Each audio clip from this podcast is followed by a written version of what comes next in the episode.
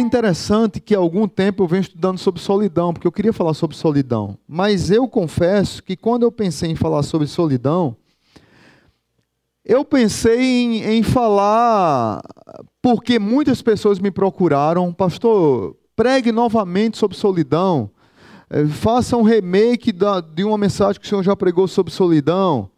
Mas eu fui tão impactado estudando sobre solidão nos últimos 15, 20 dias, que eu decidi pregar duas mensagens sobre solidão. Hoje eu vou fazer um remake de uma mensagem que eu já preguei na igreja e próximo domingo eu vou falar é, sobre como a solidão está relacionada ao Éden.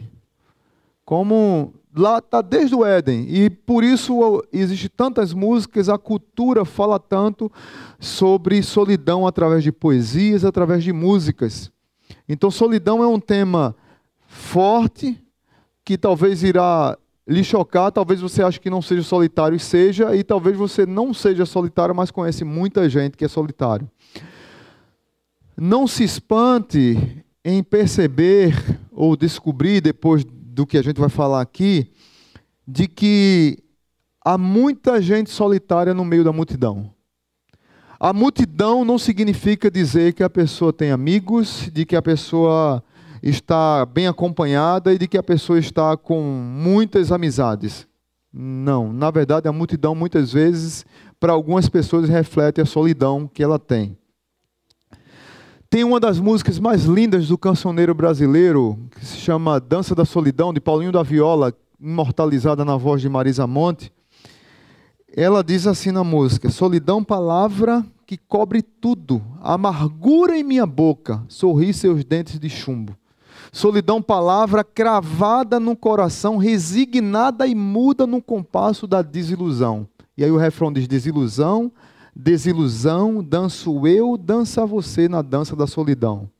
Mas tem um trecho da música que me chama muito a atenção. Paulinho da Viola que escreveu diz assim: quando vem a madrugada, meu pensamento vagueia. Põe os dedos na viola, atormentando a lua cheia. Apesar de tudo existe uma fonte de água pura. Quem beber daquela água não terá mais amargura. Ele pregou o evangelho sem querer, né? Apesar de tudo existe uma fonte de água pura. Quem é a fonte de água pura para gente? Quem beber daquela água não terá mais amargura. A ideia de curar a alma, né?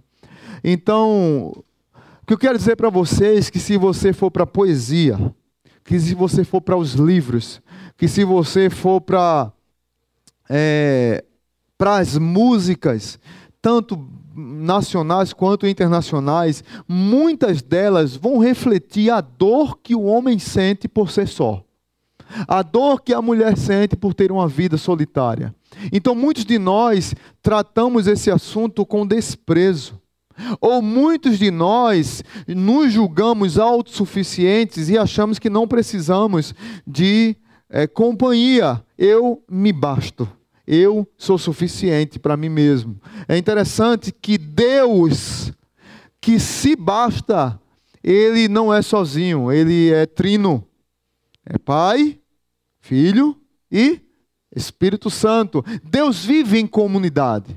É interessante como a Bíblia nos aconselha a viver em comunhão com os irmãos. Quando a igreja dos hebreus estavam tristes precisavam de encorajamento, porque é, havia perseguição do Império Romano, muitos esfriaram na fé, estavam se afastando. O autor de Hebreus disse: Não deixe de congregar como é costume de alguns. Hebreus capítulo 10, verso 25. Não deixe de congregar como é costume de alguns. Antes se juntem, encorajem uns aos outros. A ideia de estarem juntos, porque nós precisamos uns dos outros. Não é à toa que a Bíblia tem vários mandamentos recíprocos. Amai uns aos outros, aconselhar uns aos outros, exortar uns aos outros, encorajar uns aos outros, cuidar uns dos outros, confrontar uns aos outros, suportar os fardos uns dos outros. Mais de 50 mandamentos recíprocos tem na Bíblia. Isso não é à toa. Não é à toa também que a Bíblia nos alerta da dor de Jesus, no Getsemane, quando Jesus sabia que na cruz ele ficaria sozinho.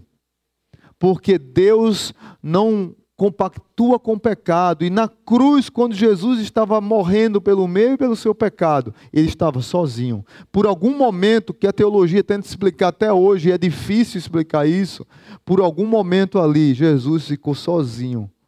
Porque Deus não compactua com o pecado que estava em Jesus ali. Não é à toa que Jesus gritou: Deus meu, Deus meu, por que me desamparastes? Lembrando de um salmo que provavelmente ele já tinha lido várias vezes, o salmo de Davi, o salmo que nós chamamos de salmo messiânico, um salmo 22. Deus meu, Deus meu, por que me desamparastes? Jesus não queria ficar sozinho. Jesus Cristo. Mas tem hoje pessoas com discursos de que elas não tem problema de estarem sozinhas. Não é que seja ruim, porque nós precisamos tentar decifrar e compreender. Na verdade, é uma, uma compreensão errada. Solidão é uma coisa, ser solitário é uma coisa, e solitude é outra coisa. Solitude é um retiro voluntário, é quando voluntariamente eu decido separar um tempo para o silêncio e para ficar sozinho. É um tempo é, que eu tenho início, meio e fim. Eu vou refletir sobre a minha vida, eu vou fazer um checklist da minha vida, eu vou fazer o que tem que mudar na minha vida, anotar, refletir, orar, ler a Bíblia, meditar. O nome disso é solitude. Isso é uma disciplina espiritual maravilhosa que todos nós precisamos fazer. Agora, ser solitário, ser sozinho, não é bom. E é a primeira vez que na Bíblia existe uma negação, porque Deus criou, fez a criação e toda vez que Deus criava alguma coisa, viu Deus que a sua criação era boa. Viu Deus que o que ele fez era bom. Mas tem um momento que Deus diz assim: não é bom. Quando é? Quando Deus criou o homem. Não é bom que o homem esteja só. Não é bom que o homem esteja só. É interessante isso. Nós não fomos criados para a solidão. Nós fomos criados para a comunidade. Por isso que a Bíblia fala tanto em comunidade. Abra sua Bíblia em 2 Timóteo, capítulo 4. 2 Timóteo, capítulo 4, a partir do verso 9. É um texto muito conhecido. Já preguei aqui nesse texto várias vezes. E uma das vezes foi para abordar solidão. Outras das vezes, outra vez foi para abordar velhice. Outra vez foi para abordar sofrimento. Mas hoje eu vou falar sobre solidão nesse texto. 2 Timóteo capítulo 4, lá no final da sua Bíblia. Diz assim a palavra de Deus. Amém? Todos acharam? Quem não achou, diga misericórdia, espera. Ok? Podemos seguir? Diz assim a palavra de Deus: Procure vir logo ao meu encontro, pois Demas, amando este mundo, abandonou-me e foi para Tessalônica. Crescente foi para Galácia e Tito para Dalmácia. Só Lucas está comigo. Traga Marcos com você, porque ele me é útil para o ministério. Enviei Tíquico a Éfeso quando você vier, traga a capa que deixei na casa de Carpo em Troade, e os meus livros, especialmente os pergaminhos. Alexandre o latoeiro, algumas versões diz, a minha diz o ferreiro, mas Alexandre o latoeiro causou-me muitos males. O Senhor lhe dará a paga, a retribuição pelo que fez. Previna-se contra ele, porque se opôs fortemente às nossas palavras. Só um parêntese aqui é, é, esse Alexandre Latueiro deve ter perturbado muito a vida de Paulo. Mas é interessante que Paulo diz que ele causou-lhe muitos males, que Deus vai resolver com ele. Ou seja, Paulo o entregou a Deus. E Paulo diz assim para os seus amigos: previna-se contra ele. Paulo estava escrevendo essa carta para Timóteo para apresentar à igreja que Timóteo era pastor e as outras igrejas da, próximas. Então, ou seja, o Alexandre o Latoeiro poderia causar problema não só a um, mas a muita gente. Então, previna-se contra esse homem. É, ele resistiu, se opôs fortemente às nossas palavras. Não é que ele tenha resistido só a Paulo, mas ele resistiu à palavra de Deus. Ou seja, tem muitas pessoas que estão dentro de nossas igrejas que são contra a palavra de Deus e, e muitas vezes não resiste a você que é líder, não resiste ao pastor, resiste à palavra. Mas é, procura num pastor ou num líder algo para atacar, mas no fundo, no fundo, essa pessoa resiste à palavra, porque ela não quer ser transformada. É isso que Paulo está dizendo aqui. A continuação do texto diz, verso 16: Na minha primeira defesa, ninguém apareceu para me apoiar. Todos me abandonaram. Que isso não lhe seja cobrado, mas o Senhor permaneceu ao meu lado e me deu forças para que por mim a mensagem fosse plenamente proclamada e todos os gentios a ouvissem. E eu fui libertado da boca dos leões. O Senhor me livrará de toda obra maligna e me levará salvo para o seu reino celestial. A ele seja a glória para todo sempre. Amém.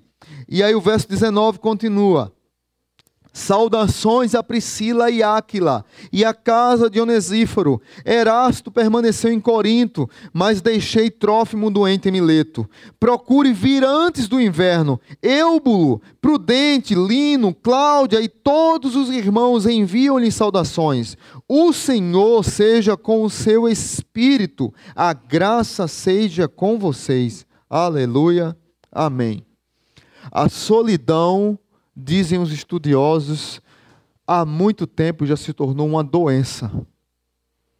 Uma pessoa solitária é uma pessoa doente.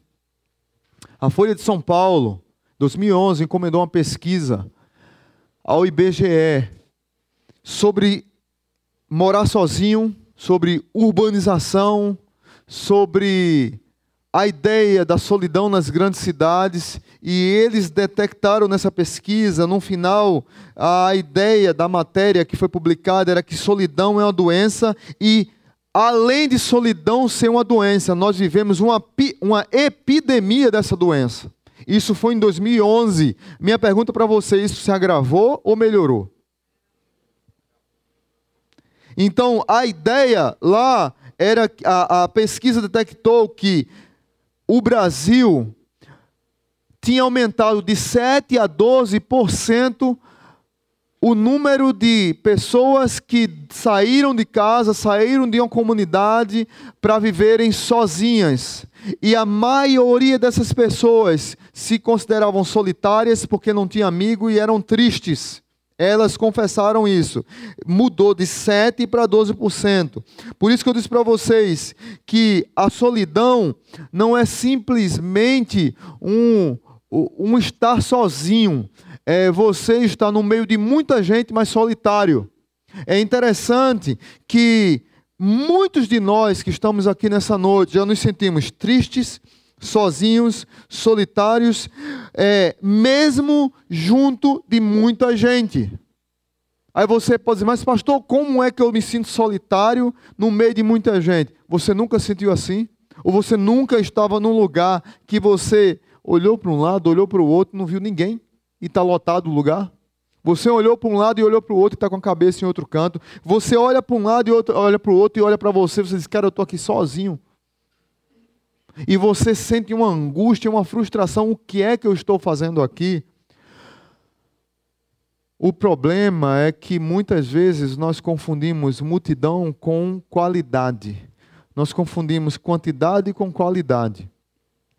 E não ser solitário está relacionado à qualidade dos relacionamentos e não à quantidade de amizades que eu tenho. Tem pessoas que têm 5 milhões de amigos no Facebook mas não tem uma pessoa com quem possa abrir o coração.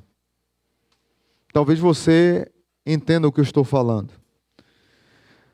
Um livro escrito por John Cassiopo, psicólogo norte-americano.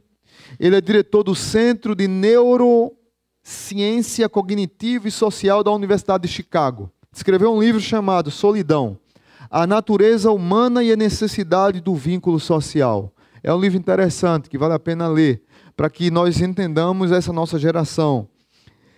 Nesse livro, ele defende algumas teses, porque é um livro baseado em uma pesquisa longa. Interessante que domingo que vem eu vou falar de uma pesquisa, a maior pesquisa feita com seres humanos no mundo, 75 anos. Quatro gerações de doutores de universidades estudaram um grupo de pessoas durante 75 anos. Essa pesquisa aqui durou aproximadamente 20 anos e ela tem é, registros reveladores. O doutor John Cassiopo diz uma coisa interessante, que muitas vezes as redes sociais, e aqui eu já quero abrir um parênteses e fechar rapidamente, não sou contra redes sociais, eu uso, você usa, nossa igreja usa, é algo maravilhoso. O problema é quando nós estamos, o quê? Olha aí, rapaz, ele sabe muito bem. O problema é quando estamos viciados em redes sociais. Esse é o problema. São pessoas que se alimentam disso dia e noite, noite e dia, o tempo todo. E aí esse doutor diz o seguinte: é como tentar matar a fome com um aperitivo, ou, ou na nossa linguagem, com um petisco. A interação ali é eletrônica. A pessoa não é parte da vivência como um amigo. E aí, uma de suas alunas, também psicóloga e professora lá do Instituto Tecnológico de Massachusetts, Disse assim: muitos optam pelos relacionamentos nas redes sociais por medo de contato íntimo, por medo de se aprofundar no relacionamento. E ela diz assim: estar conectado da ilusão de termos companhia sem as demandas de uma verdadeira amizade. Eu tenho dito aqui na igreja há muito tempo que ser amigo Manter uma amizade dá trabalho. Dá muito trabalho. Manter uma relação de casamento dá trabalho ou não? Mais ou menos, né, irmão? Só um pouquinho. Mais para menos do que para mais. É nada, é mais para mais do que para menos.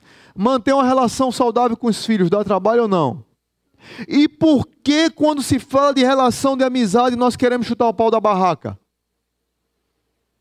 Nós não queremos entender que para manter uma amizade saudável, nós temos que pagar um preço também. Eu tenho dito aqui para a igreja que nós só pisamos no calo de quem está. Vamos lá? Perto. Eu só piso no calo de quem está perto de mim. E só quem pisa no meu calo é quem está perto. E eu tenho que aprender a ter maturidade para superar isso e para que a amizade continue. Nós, nós vivemos numa sociedade tão individualista, tão egocêntrica, tão voltada para si mesmo, que essa, essa sociedade não quer pagar o preço de ter uma amizade saudável e de ter crises nessa amizade, para que a amizade cresça e se fortaleça. Então é melhor eu ter 5 milhões de amigos num Facebook, cantarmos, ressuscitarmos aquela música de Roberto Carlos. Eu acho que eu acho que é uma profecia para hoje. Eu quero ter um milhão de amigos e bem mais forte poder. Vamos lá, é, faltou a voz, gente, me ajuda aí. Poder cantar. Eu acho que o Facebook é uma profecia de Roberto Carlos. Eu quero ter 5 milhões de amigos e bem mais alto poder cantar, mas eu não tenho um amigo de verdade. Então é essa sociedade eletrônica que tem medo de relacionamento. Porque muitas pessoas não querem entrar numa célula. Por que muitas pessoas não querem entrar num processo de discipulado? Por que muitas pessoas não querem ter relações umas com as outras? Porque elas preferem viver uma relação é, é, superficial, porque elas têm medo de mostrar quem são, porque numa célula, num grupo de comunhão, num grupo de discipulado, no envolvimento com a igreja, numa hora para outra, a minha máscara vai cair eu não vou conseguir mostrar, é, enganar quem eu sou.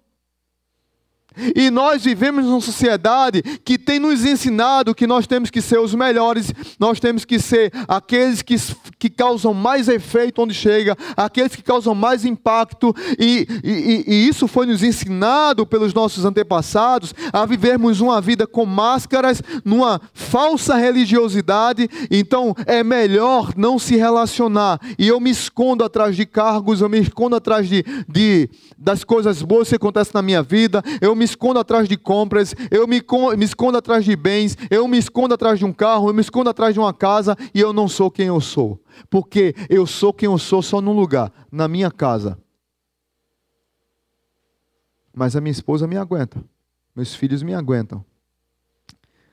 Mas é porque eu não tenho, eu, porque eu não posso ter amigo que me aguente.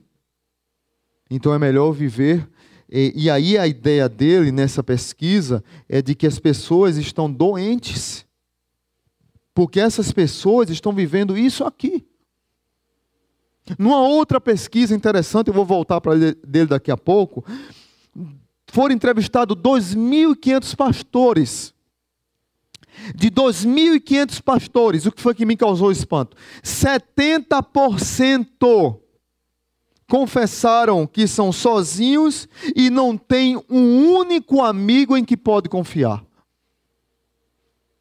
Mil oitocentos, fizeram a conta no primeiro culto, né? 70% de 2.500 dá 1.850, é isso? Me ajuda aí. Mais ou menos mil... Hã? 1750, obrigado, querido. 1750 pastores de 2500 dizem o seguinte: eu sou sozinho, eu não tenho um amigo que eu possa confiar. É interessante que desde o início do ministério eu aprendi com alguns pastores a a falar das fraquezas e tentar buscar na igreja pessoas mais maduras, até pessoas mais novas, que possam me ajudar a superar algumas coisas e eu tentar me aproximar dessas pessoas. E aí eu fui repreendido, porque eu já chorei em púlpito, e você vai me ver chorando muitas vezes, porque eu não sou super-homem, mas tem membro de igreja que quer que pastor seja super-homem, e tem pastor que gosta de se achar super-homem. Fui repreendido porque choro. Fui repreendido porque sou amigo de membros da igreja. Pastor não pode ser amigo de membros da igreja, de ovelhas da igreja. Que é isso, gente? O conceito que alguma. Aí você olha para a vida desses pastores, são pessoas solitárias, doentes e sozinhas. É isso que está dizendo a pesquisa. Quais os sintomas da solidão? John Cassiopo diz o seguinte: as pessoas não se sentem em sintonia com as pessoas ao seu redor sentem que lhe falta companhia, sentem que não tem ninguém a recorrer, não se sentem parte de um grupo de amigos. Estava dizendo aqui, hoje no primeiro culto, como eu fico feliz quando eu vejo num feriadão, porque pense feriado de meio de semana, parece que é uma crise depressiva que muita gente tem. Por quê? Você está acostumado no pico da semana, parou, quinta-feira, quarta-feira, o que é que eu vou fazer amanhã? Quem não tem amigo não sabe o que vai fazer. Ou então ele vai assistir Netflix. 24 episódios de House of Cards. E aí termina, porque o pastor faz quatro anos que não terminou ainda. Ele termina num feriado só. Ou então vai ler algum livro, amém, pelo menos que fez uma coisa boa. Ou então vai ficar zapeando e perdeu o tempo. Mas eu fico feliz quando eu vejo dois irmãos se juntam, vai fazer um churrasco. Dois amigos se juntam, vão fazer sushi. Pense, me convide para comer sushi, que eu gosto. Até fazer eu quero aprender, mas ir para restaurante não, porque é caro. A gente compra e faz, é melhor. Amigos se juntam para fazer uma churrascada, amigos se juntam para fazer uma feijoada, amigos se juntam para tomar um café, para tomar um chá, para não fazer nada, só conversar. Como isso me traz alegria?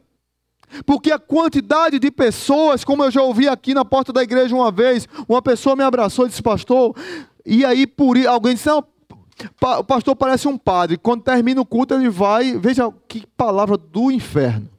O pastor parece um padre que, quando termina o culto, ele vai abraçar o povo lá fora para dar a bênção da semana. Quem sou eu para abençoar a sua semana? Eu vou ali para dar um abraço mesmo, para dizer que Deus abençoe sua vida. Não é eu que vou lhe dar ah, um, extrema unção, sei lá que diabo você acha. Não é isso, não. Eu vou para lhe dar um abraço. Para lhe dar um abraço é isso, só, não mais nada. Mas uma pessoa me abraçou e disse, pastor, esse é o único abraço que eu recebo na semana. E a pessoa caiu no choro. Nunca mais eu deixei de ir para a porta. Só quando não tem tempo, quando atrasa o culto, é que não dá certo. Mas eu sempre estou lá por causa disso. Então, o que é que eu quero dizer para vocês? Olhando para aqui, voltando para a pesquisa, ele diz assim: as pessoas sentem que seus interesses ideais não são compartilhados pelos outros que estão em volta. E aqui é, é como. Na, na, eu estou fazendo aqui um resumo do, que, do livro. Né? É, é como se o processo de solidão fosse se agravando. Antes era, to, era só me sentir sozinho. Antes era só achar que não tenho a quem me recorrer. Agora eu acho que eh, os meus interesses não são compartilhados aqui. Agora eu me sinto excluído. Agora eu sinto que minhas relações com os outros ao meu redor não têm nenhum significado. Agora eu sinto que ninguém me conhece de verdade e eu nem quero me deixar ser conhecido. Você vê que a doença está chegando. Sente que as pessoas ao seu redor não lhe querem naquele meio. E aí começam as paranoias de você achar que não é bem-vindo, de achar que ninguém ali lhe ama, e aí entra naquela crise, ó oh, vidas, ó oh, céus, né? Entra nesse processo. Às vezes isso acontece, mas o solitário ele é tão doente e vai se agravando essa doença que ele pode, a partir da solidão, entrar numa depressão e depois cometer um suicídio. A solidão é uma doença, porque ela traz distúrbios. Ele fecha o livro, mais ou menos, dizendo uma coisa interessante. Os males que a, que a solidão traz. Primeiro, distúrbios do sono. Uma pessoa solitária tem problema com sono. Pessoas solitárias demoram demais a dormir. Sentem uma fadiga inexplicável. E essa fadiga e esse problema do sono compromete a sua regulação metabólica, neural e hormonal. Não quer dizer que quem tenha isso seja solitário, mas quem é solitário tem isso. Estão entendendo? Segundo problema, no cérebro. Isola o isolamento afeta as funções comandadas pelos lóbulos frontais como o controle dos impulsos, a resolução de problemas, a aderência a normas sociais, a viver em comunidade. Uma pessoa solitária, ela não sabe cumprir regra, regras. Uma pessoa solitária, ela não respeita a comunidade, ela não respeita regras de uma comunidade, ela vive a vida dela porque ela é sozinha. Então as regras, eu, meu mundo, minhas regras, não é? Não tem agora meu corpo, minhas regras, meu mundo, minha regra. Uma pessoa solitária tem problemas de comportamento. Elas são solitárias, são predispostas a sofrer, veja bem, de estresse, timidez, raiva exagerada, ira descontrolada, ansiedade, hostilidade e, pasmem, pessimismo. Uma pessoa solitária é uma pessoa pessimista, ela perde expectativa, esperança do futuro. Sempre ela acha que vai perder, sempre ela acha que vai dar errado, sempre ela acha que não vai dar certo. E é, muitos desses, meus irmãos, estão do nosso lado, estão nas nossas células, estão nas nossas igrejas. Pode ser eu, pode ser você, pode estar do seu lado agora. Pessoas que estão passando por esse problema e que precisam dar um grito de socorro dá um brado de ajuda. E eu e você, como crente em Jesus, precisa entender que Deus está nos convidando para ajudar as pessoas, dar a mão a essas pessoas, para saírem disso. Mas ele fala também que uma pessoa tem problema de saúde, a pessoa solitária, ela apresenta é, menor resistência imunológica, tornando-se suscetível a infecções os solitários também são propensos a doenças cardiovasculares. Provavelmente vão ter algum problema na área de pressão alta. Ou seja, a solidão traz doenças, apesar de não ser oficialmente uma doença. E aí eu concordo com a pesquisa da Folha de São Paulo que a solidão é uma doença no sentido genérico falando e que é uma epidemia que nós estamos passando. Tem muitas pessoas juntos de nós, na nossa multidão da Igreja Batista Zona Sul, mas são solitárias e que precisam pedir socorro. Eu quero trazer para vocês algumas lições na vida do apóstolo Paulo. Paulo é uma pessoa que sempre nos abençoa. Como é que Paulo lidou com a solidão? Como é que ele lidou com esse problema? Como é que ele enfrentou? E aí eu queria tirar algumas lições para mim e para a sua vida. Convido você a manter sua Bíblia aberta nesses textos. É, nesse texto que eu falei, de 2 Timóteo 4. Se você tiver aí um, uma caneta, acho que na, na frente da sua cadeira tem, para você marcar alguns textos interessantes. Mas a primeira lição que o apóstolo Paulo traz para a minha vida e para a sua é que na solidão nós devemos buscar comunhão. Ou seja, na solidão, busque comunhão. Porque Paulo estava preso. Talvez, pastor, como é que se eu na solidão? Na solidão você tem que tomar uma atitude de sair dela. Amém? Você precisa tomar essa atitude. Não sou eu, talvez eu nem saiba que você é o cara mais alegre da igreja, o que conta mais piada, o que é mais feliz, o que mais anima todo mundo, é uma pessoa solitária. Semana eu vi uma reportagem interessante, uma do padre Fábio, que assumiu que teve síndrome de pânico. Aí tem uns crentes que não tem o que falar e diz que é falta de Deus. Falta de Deus no miserável que escreveu isso. Porque o cara não tem o que fazer. Aí diz que o cara que tem síndrome de pânico está com falta de Deus. O miserável que escreveu é que tem, não tem Deus na vida dele. E a maioria que fala essas besteiras são crentes. Ah, outro, um ator, não sei quem, falou que tinha problema de solidão. E a pessoa é uma pessoa extremamente, eu não sei o nome do ator, mas é uma pessoa extremamente feliz, é comediante, onde ele chega é piada, todo mundo ri, mas ele é uma pessoa solitária. Isso é a pregação que eu estou falando. Eu vi isso ontem de noite, alguma coisa assim. E aí não gravei o nome. E a pessoa está fazendo tratamento, terapia para sair disso. Então a pessoa tem que decidir: eu tenho esse problema. Paulo estava solitário. Paulo estava no final da sua vida. Paulo estava preso pela segunda vez em Roma, esperando a guilhotina. Provavelmente já tinha saído sua sentença, condenado à morte. César vai arrancar a cabeça de Paulo numa guilhotina. Paulo vai ser morto, mas Paulo está no final da sua vida solitário, mas ele decide que não quer viver solitário. Então, na solidão, Paulo busca comunhão. Você precisa buscar comunhão. Veja comigo o verso 9. Paulo está escrevendo essa carta para Timóteo, como eu já disse, para que ele pregasse e lesse para as igrejas. Procura vir logo ao meu encontro. Paulo está dizendo assim, cara, eu estou só, eu estou preso, eu preciso de alguém do meu lado. Verso 11, veja o que, é que diz o verso 11. Só Lucas está comigo. Traga também Marcos com você, porque ele me é muito útil para o ministério. Venha logo e ainda traga Paulo, ou seja, Paulo, traga Marcos, ou seja, Paulo está dizendo: Eu quero ver gente, eu quero meus amigos por perto, eu não quero estar sozinho. Verso 21: Procura vir antes do inverno. Por duas razões, Paulo queria apressar Timóteo.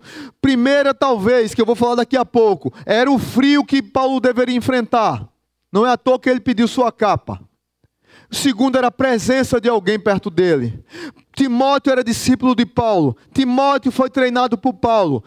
Timóteo foi cuidado por Paulo. Timóteo foi ensinado a ser um grande homem de Deus, um grande pastor por Paulo. Agora está o grande apóstolo preso, perto a ser morto, sozinho, pedindo socorro a, um seu, a, a dois de seus alunos, João Marcos e Timóteo. Venham logo, eu estou sozinho. É interessante que talvez você possa dizer assim, mas pastor, não é fácil fazer amigo. Eu já falei isso, que a amizade demora a ser construída. Que a amizade não é fácil de ser construída. Mas Paulo nos dá algumas lições dentro desse primeiro ponto, que talvez seja que eu vou gastar mais tempo. Bons amigos são poucos, mas eles existem. Amém? Busque viver na solidão, busque comunhão. É um subponto é: bons amigos são poucos, mas existem. Oswaldo Montenegro diz tem uma música espetacular chamada A Lista. Faça uma lista de grandes amigos. E aí ele vai falando de que se você for fazer uma lista dos seus grandes amigos, você não vê mais todo dia, você não encontra mais, você não lembra mais. Tem uns que foram bons, outros não, e você não tem mais contato com eles. Outros você esqueceu que foi bom na época, não é, hoje não é mais. Que as suas opiniões no passado eram umas, hoje você mudou. Quem é você agora? Mas é interessante que é o grito de uma alma solitária. Nós precisamos de amigos. Talvez você se lembre de amigos na sua infância que quando você os encontra é uma festa, é uma alegria que parece que vocês se viram ontem. Tem algum amigo assim, você? Mas talvez essa amizade não se mantenha, não tenha perdurado por causa da distância, porque um foi para um lado, foi para o outro, um tem um pensamento, outro tem outro, e decidiram se afastar, mas talvez de repente Deus está chamando para reatar. Interessante quando eu vou para Pernambuco, tem um amigo que sempre que eu encontro, é interessante demais. Quando ele me vê, ele, primeiro ele diz assim, ele pergunta se eu tomei formol, que eu sou mesmo, do mesmo jeito que eu, que eu era quando quando guri. Eu disse, rapaz, não, mudou um bocado de coisa. Só de cabelo branco, o Benjamin disse que tem mais de 1.400. O Benjamin uma vez quis contar meus cabelos, né? Mas o que eu acho engraçado é que esse meu amigo, o nome dele é Júlio César, quando ele me vê, ele começa, e aí, tomou formal? Aí daqui a pouco ele começa, Marcelo, Marcelo. Aí começa a chorar. Caramba, eu tô te vendo, cara. Aí me dá um abraço, aí chora. E aquele choro de saudade, de lembrando de conversas, de brincadeira. Lembra quando a gente ia. É, ele sempre fala as mesmas coisas. Lembra quando a gente joga futebol? Lembra de fulano de tal, de cicraninho? Lembra da, daquele dia que a gente estava aqui, jogaram pedra na gente, a gente teve que acabar o jogo e não sei o quê. Aquelas coisas de amigos, de infância, coisa linda que a gente. que aviva a nossa memória. Que nós precisamos disso. E nós desprezamos isso porque estamos tão ocupados, tão ocupados que não temos tempo de fazer amizade mais com ninguém. Não temos tempo mais de buscar ninguém. Paulo está dizendo: Timóteo, por favor, venha logo. Timóteo, por favor, não venha sozinho. Traga João Marcos. Eu preciso de vocês. Como eu falei domingo passado, aquela música Eu preciso de você, você precisa de mim. Nós precisamos uns dos outros. Nós precisamos de relacionamentos. Olhe, perceba, saia daqui com isso na cabeça. Solidão não está relacionada a você estar numa grande multidão e ser sozinho. Solidão é a ausência de relacionamentos com qualidade.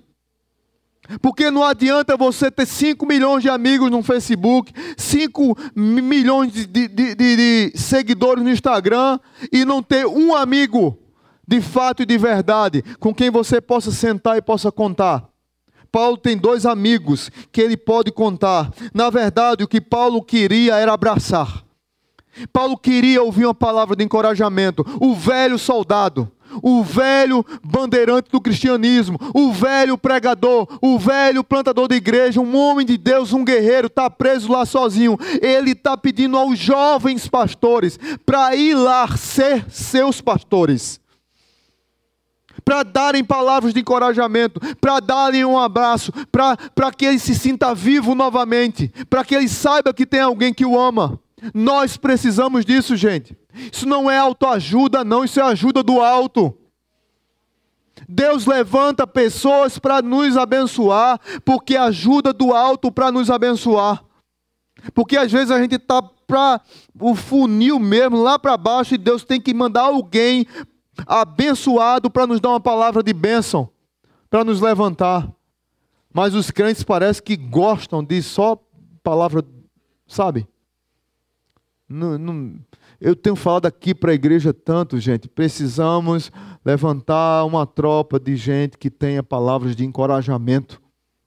A vida já tem nos abalado demais. A pressão no trabalho, pressão na faculdade, pressão por emprego, pressão para passar no concurso, pressão para passar no vestibular, pressão para ter um salário digno, pressão para criar os filhos, pressão por causa dessa política triste que o Brasil vive. É pressão demais e as pessoas estão desistindo de viver, estão se, se isolando, se afastando, estão se tornando é, é, é, mortos-vivos e nós precisamos levantar pessoas para encorajar uns aos outros. Já, gente, eu acho que esse horário aí está errado. Já levantaram aí a placa? Minha Nossa Senhora dos Crentes. Vamos. Mais 20 minutos aí para mim, pelo amor de Deus. Paulo precisa de amigo. Ele quer ver, ele quer abraçar, ele quer conviver, ele quer trocar experiências. Nós não, nós não encontramos abraço nas redes sociais. Nós encontramos abraço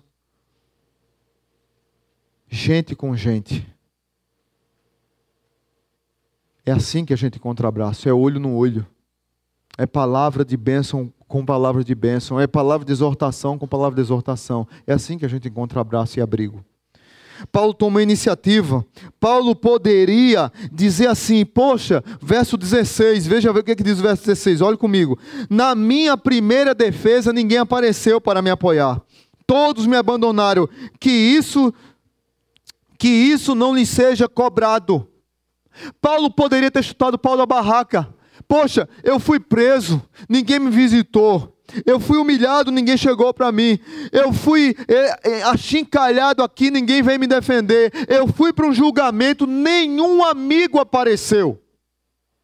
Paulo poderia ter colocado isso em conta e ter permitido que a amargura tomasse conta do seu coração, como a amargura toma conta de muitos dos nossos corações. Às vezes você está doente, ninguém, nem a sua esposa sabe que você está doente. Que você esconde. Depois que você está morrendo no hospital, aí diz assim: Mas ninguém veio me visitar, ninguém sabia. Paulo, talvez todos sabiam, mas Paulo decidiu não permitir que a amargura tomasse o coração dele. Ele ficou triste, está bem claro aqui. Na minha primeira defesa, ninguém apareceu. Ele não está gostando do que aconteceu. Mas ele disse: Deus resolva com meus amigos, que isso não lhe seja posto em contas. Ou seja, Paulo está dizendo: Eu perdoo. Eu perdoo porque a amizade requer perdão. Amizade requer não permitir que a amargura tome conta do nosso coração. Paulo está dizendo: olha, Timóteo, você, João Marcos, Lucas, Demas, é, todo mundo. Eu estava preso, julgado, ninguém apareceu, mas eu quero ver você assim mesmo, porque eu preciso do teu abraço, eu preciso da tua palavra, eu quero, você é meu amigo. Eu quero você aqui Talvez você precisa tomar a iniciativa de reatar uma amizade que está quebrada.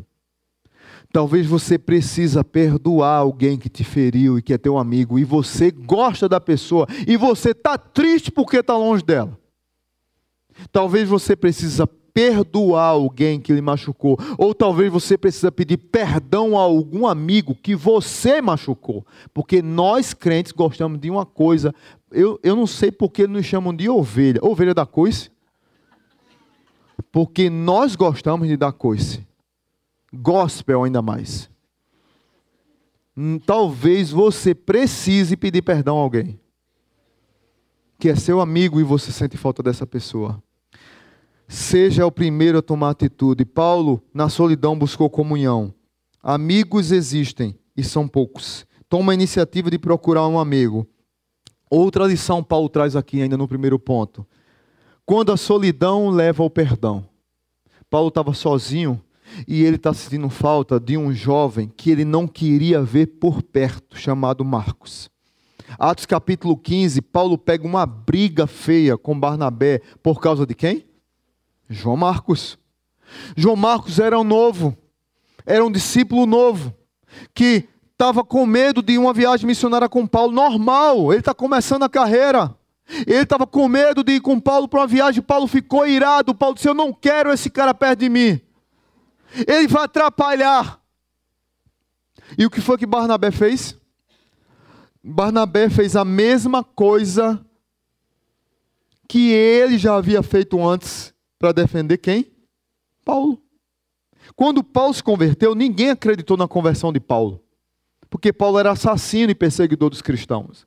Quem defendeu Paulo foi Barnabé. Agora Paulo é um grande apóstolo, um grande líder, conceituado, a arrogância subiu para a cabeça, porque ele é um grande profeta, um grande sacerdote, um grande apóstolo. Então quem está começando, eu quero saber, ele tem que estar tá no meu nível, aí rasga o cara. Eu não quero ele comigo. Ele é inútil. Aí Barnabé diz: ele é útil para mim, como você foi útil para mim quando ninguém lhe quis, Paulo. Então o pau comeu entre Paulo e Barnabé. E como diz o pastor Hernandes Dias Lopes, crentes não deveriam brigar. Mas quando briga, há duas obras missionárias foram nasceram de uma briga dos crentes. Amém ou misericórdia? Vamos juntar os dois? Amém, misericórdia. Ou então miséria, amém. Não, a, miseriamente fica feio, né? A misericórdia fica melhor, né? Os crentes não deveriam brigar, mas quando brigam, abre duas igrejas.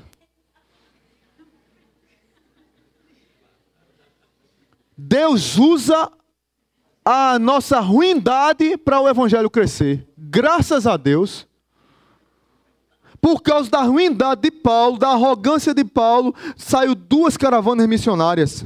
Barnabé com João Marcos e Paulo com Silas. Agora, no final da vida, mais de 60 anos de idade, perto de morrer, Paulo está dizendo: traga João Marcos, porque ele me é útil. Paulo, na solidão, aprendeu a perdoar. Paulo, na solidão, aprendeu a descer a crista, a baixar a crista. Paulo, na solidão, aprendeu da importância às pessoas. Paulo, na solidão, aprendeu que as pessoas valem mais do que o mundo inteiro. Paulo, na sua, na, na sua solidão, aprendeu que vale a pena cuidar de gente.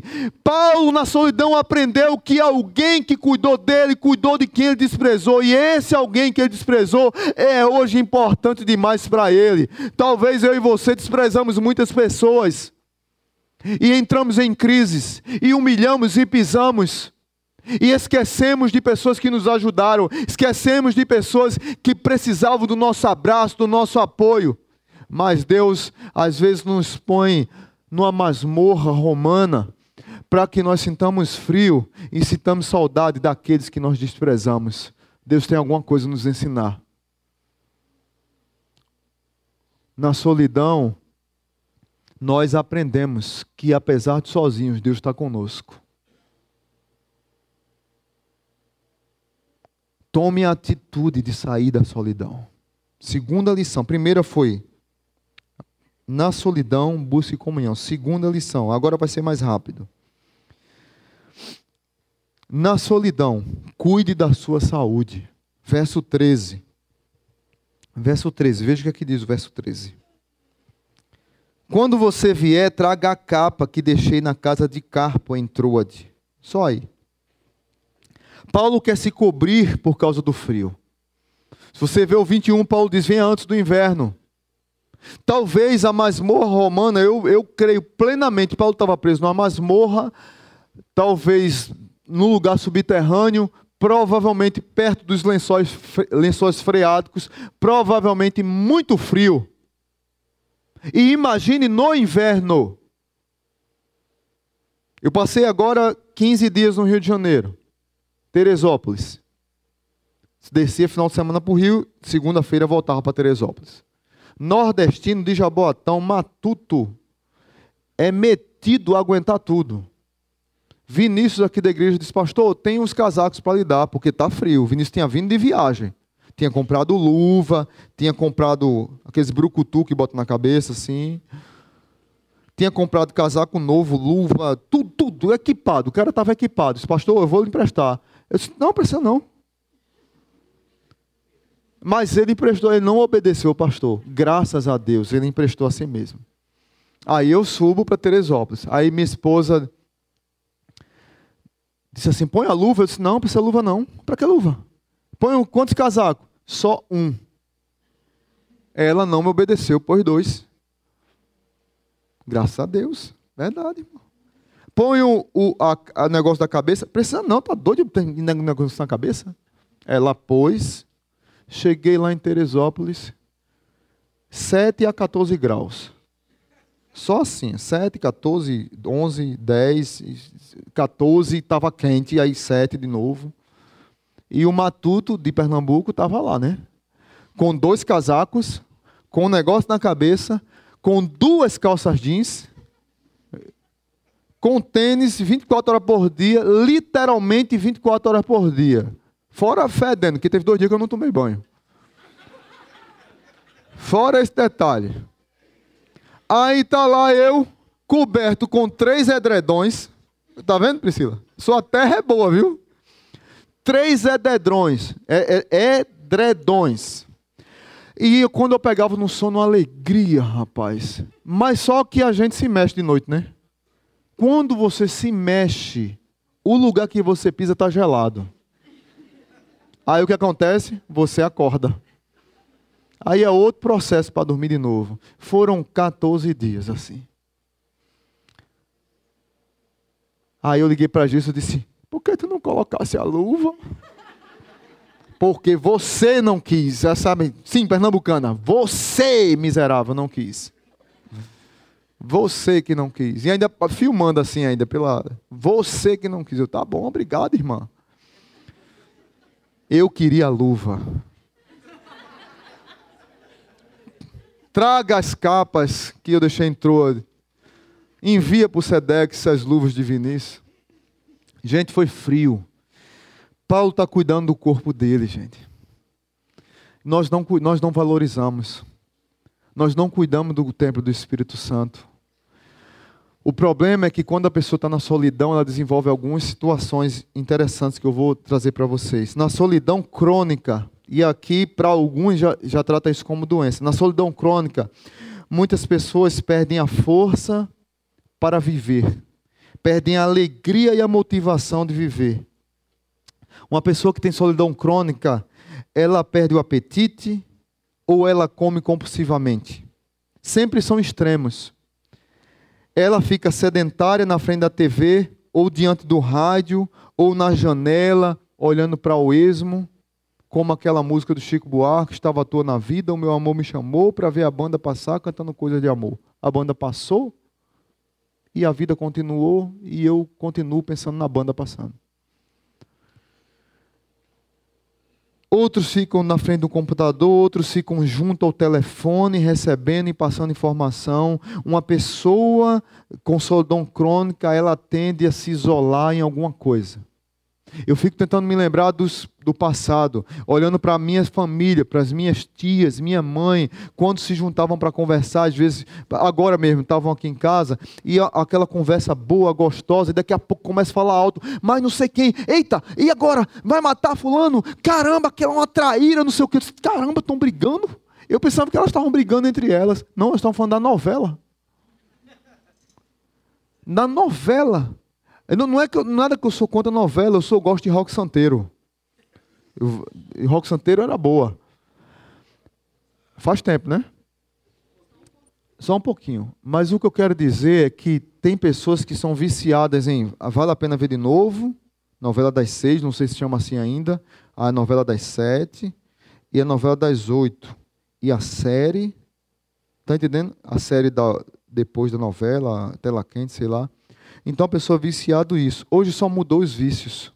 Tem pessoas que são viciadas em séries de TV americana, tem pessoas que são viciados em internet, tem pessoas que são viciados em computadores, tem pessoas que são viciados em comida. Resumindo, são pessoas solitárias que precisam de socorro. São pessoas que não cuidam da sua saúde. Como nós muitas vezes negligenciamos, Paulo está nos dando uma lição interessante. Na solidão, Paulo está preocupado com seu corpo. Ele poderia se entregar. Já estou preso, já estou perto de morrer. Para que eu quero lá uma capa? Paulo estava preocupado com seu corpo. Ele sabia que poderia dar mais alguma coisinha para o reino de Deus. Ele sabia que a sua vida era importante. E ele queria preservar o seu corpo, a sua vida, para continuar sendo bênção na vida dos outros. Na solidão, recapitulando: primeiro, na solidão, busque comunhão. Segundo, na solidão, cuide da saúde. Terceiro, na solidão, cultive sua mente. Cultive a sua mente e o seu espírito. Verso 13 ainda, a segunda parte. A primeira parte, Paulo diz: quando vier, traga a capa. E na segunda parte, ele diz: e traga também os meus livros, especialmente os pergaminhos. Quando você vier, traga os meus livros, especialmente os pergaminhos.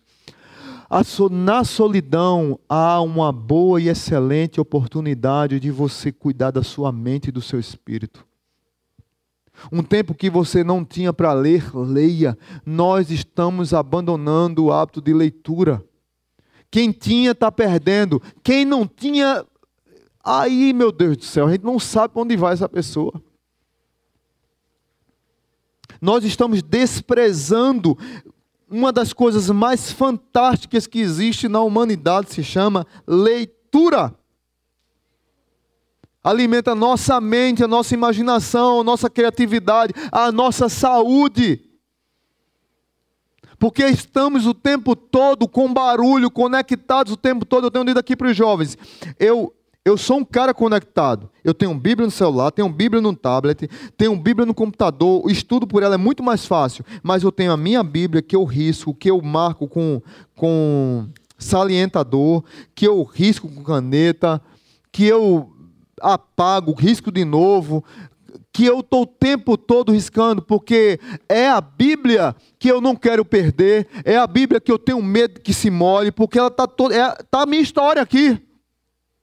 Paulo está dizendo: traga meus livros, especialmente os pergaminhos. Ou seja, Paulo está dizendo: cara, se você esquecer os livros, não esqueça os pergaminhos. Os pergaminhos eram o Antigo Testamento, eram os escritos, não tinha o Novo Testamento ainda. Eram os livros do Antigo Testamento que provavelmente Paulo estudava, Paulo anotava, Paulo riscava. Era o livro que, que alimentava a mente e o espírito de Paulo. Ou seja, na solidão, Deus está nos convidando para voltar à palavra dele. Tem muito crente que abandonou a Bíblia há muito tempo, gente. O cara está preocupado com o novo conceito da psicologia moderna, o novo conceito da filosofia, da sociologia, a nova briga teológica, mas o cara esqueceu a palavra, esqueceu a Bíblia para a sua vida. E nós precisamos voltar para a palavra de Deus. Paulo está dizendo: a Bíblia nos alimenta. E por último, na solidão, faça a vida valer a pena. Verso 19 diz assim: Saudações a Priscila e Áquila e a casa de Onesíforo. Por que Paulo está dizendo saudações a Priscila e Áquila? Porque ele estava escrevendo uma carta para Timóteo e pedindo para Timóteo dar saudações dele para Priscila e Áquila. Que eu quero dizer com isso? É que muitas vezes na solidão, nós achamos que a nossa vida já acabou. Muitas vezes na solidão, nós entramos na crise emocional de que nós não servimos para nada. Tem muitas pessoas que eu converso, até aqui na igreja mesmo, que me procura e diz: Pastor, eu não sirvo para nada. Eu tenho 70 anos. O que é que um velho serve? Eu gosto de chamar da melhor idade ou da boa idade. Aí tem um irmão que chega para mim assim, pastor, que história é essa? É a idade das dores? Eu digo, não, não, não, não. O senhor, a senhora é muito importante para a igreja, é muito importante para a minha vida. É muito importante como homem, como mulher de Deus, como conselheiro, a sua opinião é importante. Mas hoje essa crise, gente, está nos jovens. Jovens com 20 anos estão dizendo assim: eu não sirvo para nada. Eu não sou nada, eu não sei fazer nada. O que é que eu, o que é que eu sirvo, pastor? Paulo está dando a lição para a minha vida e para a sua depois de 60 anos de idade, preso, sabendo que vai morrer. Paulo não podia plantar igreja. Podia? Ele estava preso. Paulo podia pregar em praça pública. Paulo podia fazer discípulos no seminário, treinar, ensinar. Paulo não podia fazer mais nada disso um grande bandeirante do cristianismo, um grande treinador, um grande líder, um grande mestre. Ele não podia fazer nada disso. Paulo disse: Mas na prisão eu posso servir a igreja de Jesus ainda. Eu vou escrever cartas. Paulo começa a escrever cartas para a igreja que perduram na história da humanidade até hoje. Paulo é tido como um dos grandes filósofos da história da humanidade, lido por todo tipo de intelectual que você imagina. Na prisão, na primeira prisão, Paulo escreveu Efésios, Filipenses, Colossenses e Filemão, que são chamadas de as cartas da prisão. Na segunda prisão, Paulo escreveu 2 Timóteo. A solidão pode ser um grande momento para que você encontre a sua vocação, o seu ministério, o seu dom e marcará a sua vida para sempre. Em vez de se entregar à amargura, Paulo diz: Eu sirvo para alguma coisa. Em vez de se entregar à, à dor de não fazer nada porque está preso, Paulo diz: Eu sirvo ainda. Talvez você tenha um discurso na sua mente que Satanás colocou, que alguém do passado colocou, que você não serve para nada, ou que você está velho, ou que você não é bom o suficiente, e você deixa isso penetrar na sua mente de uma maneira tão profunda que você vai se isolando, se isolando, se esquivando, se esquivando, mas na verdade você está se isolando porque você é solitário, você está em crise, você sempre viveu nessa crise, mas eu quero dizer para você nessa noite que Jesus te ama e você é importante para a obra dele. Não diga que você não serve para nada, você serve muito. Tem muita gente que precisa do seu abraço. Tem muita gente que precisa do seu conselho. Tem muita gente que precisa de uma mensagem, uma carta sua. Hoje o zap é um fantástico, porque você pode escrever uma carta pelo zap. Não aquelas de dois metros de altura, né? Uma, uma palavra de encorajamento. Deus te chamou para abençoar outra vida. Porque você é importante para Ele importante para a igreja dele. Então não deixe esse discurso do inferno de entrar na sua mente de que você não serve para nada, porque você é muito especial para o Senhor. Então, na solidão, busque comunhão, faça amigos. Tome a iniciativa de procurar amigos. Amigos, se você tem dificuldade, procura pessoas que tenham os mesmos gostos. Jogue videogame, jogue futebol, converse, goste de livros. Procura pessoas que você acha que vai dar certa amizade. Mas não fique sozinho. Na solidão, cuide da sua saúde. Na solidão, Cuide da sua mente, do seu espírito. E na solidão, na solidão, faça sua vida valer a pena. Sirva em algum ministério. Sirva numa célula. Sirva numa instituição de caridade. Sirva ao seu vizinho. Sirva. Você é muito importante para a obra de Deus. Tem muita coisa a ser feita. Tem muita obra a ser feita. E talvez você diga assim, rapaz, não dá mais para mim, não, dá sim. Talvez a sua, talvez a sua função seja, tem irmãos aqui que estavam em crises de depressão profundas e achavam que não valiam mais nada. Hoje estão no nosso ministério de intercessão, orando por pessoas que estão passando pela mesma crise que essas pessoas passaram. Não, pastor, só sei orar. Amém. Ministério de intercessão quer você. Não, pastor, eu sei eu sei secretariar muito bem. Tem muito líder de célula precisando de você. Você não está em nenhuma célula, você precisa ir para uma célula. E para secretariar lá a célula.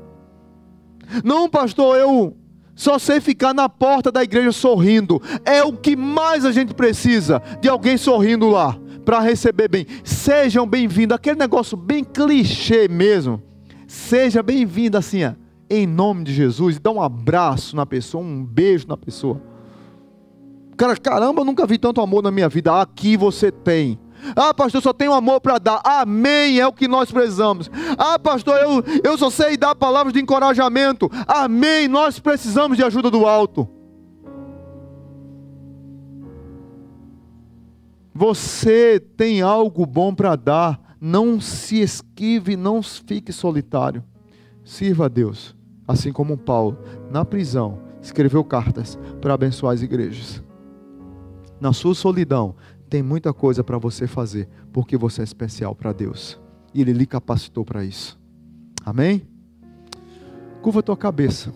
Eu vou pedir para você ficar de pé. Sei que o nosso tempo estourou. Muito. Mas eu queria que você saísse daqui tomando uma decisão nessa noite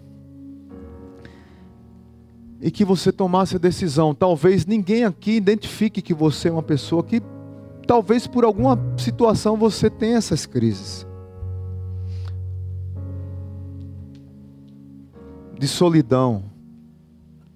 Mas Deus conhece seu coração. E não importa aqui quem está vendo, quem está olhando, quem está. Não, não importa. Importa que você hoje tome a decisão de que vai sair dessa situação de solidão, porque essa situação de solidão pode lhe adoecer. E você precisa de pessoas. Você precisa dar o grito da alma que Paulo deu. Procura vir ter comigo depressa, Timóteo. E aí eu queria desafiar você, depois da oração, a você sair do seu lugar, enquanto nós estivermos cantando a música, você sair do seu lugar e você vir aqui à frente. Eu quero orar especificamente. Vou fazer essa oração agora. Se você quiser sair, você sai. E durante a música também. Vamos orar. Pai Santo, muito obrigado. Obrigado por essa noite, por essas vidas que estão aqui. Aprove a Deus que nós fizéssemos esse desafio nesse culto. Não sei aqui quem está aqui nessa noite que precisa dessa oração específica. O Senhor sabe. Muitos de nós nos sentimos sozinhos e temos medo de assumir isso. Pessoas belas, especiais, amadas por Deus, escolhidas por Deus com um potencial gigantesco, mas Satanás ele tem prazer, estratégias diabólicas de lançar dardos inflamados dele para nos colocar num pó, e achar que nós não somos nada. E Deus está nos convidando para termos uma vida de comunidade e não uma vida solitária. Porque na vida solitária nós vamos adoecer. E não é isso que o Senhor quer. O teu amor é muito maior do que isso. O teu amor é muito maior do que a nossa solidão. E é o teu amor que vai nos resgatar da solidão. Então, que os amados irmãos aqui sejam encorajados, se tiver pessoas aqui nessa noite que precisam sair daqui dando o primeiro passo para fugir disso. Como tivemos no primeiro culto pessoas que lá fora nos procuraram em lágrimas.